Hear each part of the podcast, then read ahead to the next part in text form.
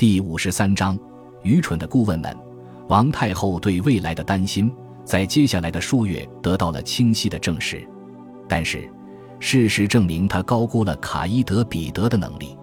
西西里在仲夏陷入混乱，各派利用手段疯狂地争夺权位，阴谋四起，密谋活动比之前更加严重，政府工作陷于停滞，难以为继。彼得是政府官员，而不是政治家，无力让不受管束、心怀不满的人按自己的意愿行事。如果要办到这件事，则需要一位声望高得多的人物，起码要比得上巴黎的马约。在这种情况下，甚至马约本人也可能无法搞定。想在这群混乱的鹬蚌中得利的渔翁，较为典型的就是王太后的表兄弟吉尔贝。我们可以从以下事件中寻找关于他性格的线索。在抵达西西里岛的数年之前，国王为安抚他而授予他格拉维纳伯爵领，然后打发他去了普利亚。我们提到过，他后来在普利亚参与了针对马约的阴谋。先王去世。他的表姐妹成为摄政之后，他急忙赶到首都，并在理查德·帕尔默的支持下，于不久后成为反对卡伊德·彼得的人的核心。他公开抱怨说，西西里如今被奴隶和宦官所统治。他不断给玛格丽特施压，想让自己代替彼得成为首席大臣。可以理解王太后有多不情愿。她最终为吉尔贝在议会里安排了一个席位，但是他愤怒地拒绝了。他拒绝的场面很是骇人听闻。如果我们相信法尔坎杜斯的话，吉尔贝当时痛斥玛格丽特，指责他将自己置于跟奴隶一样的地位上，拿发动全国革命威胁他，把他弄哭了。但是贵族一派认为格拉维纳伯爵就是他们找寻已久的代言人。随着他们对王太后的威胁日渐增长，彼得发现自己已经不能拒绝议会中的某些声音。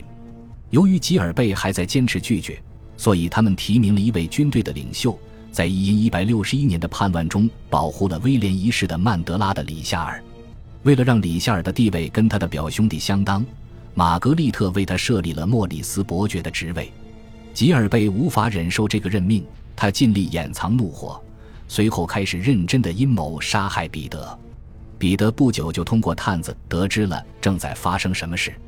开始，他只是加强了贴身侍卫，但是马约的结局不停在他脑海里回放，他的勇气消失了。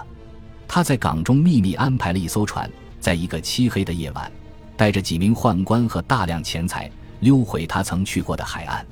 他在返回突尼斯的途中，恢复了曾用名艾哈迈德，重信了父辈的宗教，做回了老本行。我们知道他不久后成了哈里发优素福麾下摩洛哥舰队的指挥官。据说他以这个身份对基督徒的舰队作战，并取得了不错的战果。想想他在巴勒莫的遭遇，我们不会太过惊讶。也许正如法尔坎杜斯所说，彼得内心一直都是萨拉逊人。彼得的背叛对玛格丽特是一次打击，还是一次极大的羞辱？有人指控彼得潜逃时携带了大量王室的财宝，玛格丽特坚决否认，但他无法阻止吉尔贝发出得意的声音。吉尔贝逼问道：“难道还能指望一个穆斯林奴隶做些什么别的事吗？彼得难道没有在七年前背叛自己的国家马赫迪耶吗？他唯一想知道的事就是，彼得有没有在不久前安排阿尔莫哈德王朝的人进王宫，以把剩下的财宝带走呢？”莫里斯的里夏尔刚好在场，他忍不住站出来维护自己的前恩主，指出彼得不是奴隶，彼得在威廉一世那里正式得到了公民权。彼得之所以离开，只是因为格拉维纳伯爵想用极坏的阴谋对付他而已。如果谁还说彼得是叛国者，那么他李夏尔就时刻准备用一对一的决斗彻底解决问题。两人被人拉开，所以没有发生暴力冲突。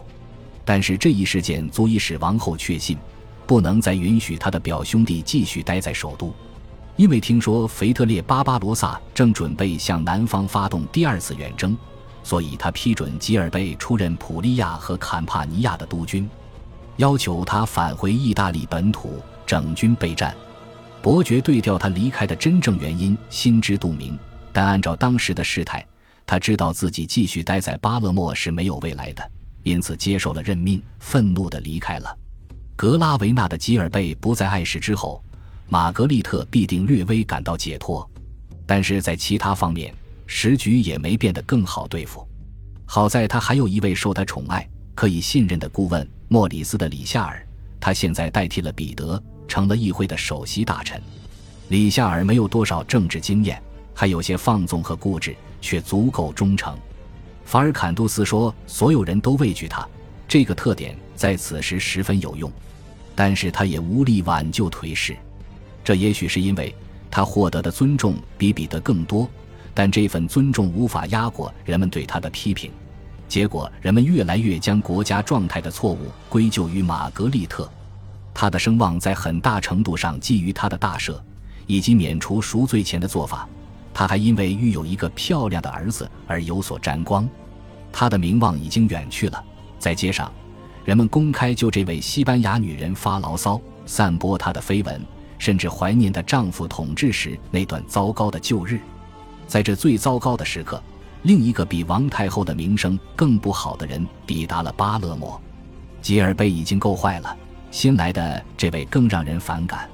不仅他抵达的时间，而且关于他的所有事情都不合适，不得踢。甚至他的出身也是一样，他按理讲是玛格丽特的兄弟，但法尔坎杜斯努力指出，众人皆知加西亚国王从不承认这个年轻人是自己的子嗣，认为孩子的父亲是妻子的一大群情人中的一个。尽管跟随此人的纳瓦尔冒险者们承认他是国王的儿子，随后是他的名字罗德里戈，他听起来像野蛮人的名字，西西里人听来确实有些可笑滑稽。因此，他的姐妹立刻把他的名字改成了亨利。最后是法尔坎多斯对他外表、性格和生活方式的记载。他抵达西西里不久之后，玛格丽特就放弃了将罗杰二世的一个私生女嫁给他的想法，作为替代，就像将格拉维纳伯爵领授予吉尔贝一样，将蒙特斯卡廖索伯爵领授予亨利，想让他尽可能的远离首都。最终，当他得知他安全抵达采邑之后，他可能会天真的想，这样一来他就无法做坏事了。如果真是这样，他不久就会发现自己想错了。不久之后，他家族的第三位成员也来了。可以想象，此人跟前两位大有不同，而且明显更有希望。鲁昂大主教罗斯鲁德收到外甥女玛格丽特的求助之后，立刻动身。他的兄弟纽堡的罗贝尔似乎不太愿意掺和西西里的事务，不过。玛格丽特的另一项提议迅速吸引了年轻的佩尔什的斯蒂芬，邀请信到达的时机正好，因为斯蒂芬正要带领不少于三十七名骑士出发去耶路撒冷。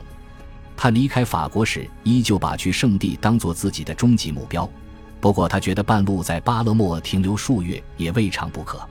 斯蒂芬在普利亚跟吉尔贝短暂的待了一些时间。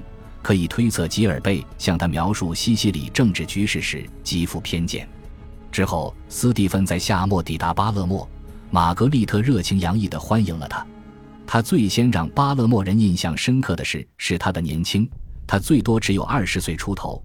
事实上，法尔坎都斯和提尔的威廉描述他的词语都是男孩和青少年。在这个十几岁的男人常常能领兵打仗的时代。这些描述说明他可能更为年轻，这样推测的话，又会有新问题。被玛格丽特称为父亲的佩尔什伯爵罗斯鲁德二世，据说去世于一千一百四十三年。如果斯蒂芬是他的儿子，则在一六六年九月时不可能小于二十二岁。这个年纪对孩童或青少年的描述来说有些偏大。但是我们也知道，罗斯鲁德二世去世后，他的遗孀在不久后再嫁。嫁给了法王路易七世的兄弟德赫的罗贝尔。路易七世在写给威廉二世的一封信中称斯蒂芬为我们自己的肉与血，这样就可以说斯蒂芬根本没有佩尔什家族的血，而是法王的侄子。如果此事属实，那么他为什么不提及这层关系？为什么他不利用这层关系？为什么没有同时代的编年史家提及此事？正如夏朗东的经典论述所言，我们不会超出这个假设的领域。这一问题肯定仍悬而未决。无论是男人还是男孩，斯蒂芬似乎就是那个王太后需要的，能在苦难中支持他的人。反过来，玛格丽特答应向斯蒂芬及其同伴授予权力、财富和荣誉，轻易地说服他无限期推迟朝圣之旅，跟他分享王国的统治权。最开始，斯蒂芬似乎能力卓越，富有激情。颇为重要的是，事实证明他是个难以被收买的人，而这在西西里是非常少见的。他让玛格丽特非常愉悦。一六六年十一月，玛格丽特任命他为首相。此时他抵达西西里才两个月。感谢您的收听，喜欢别忘了订阅加关注，主页有更多精彩内容。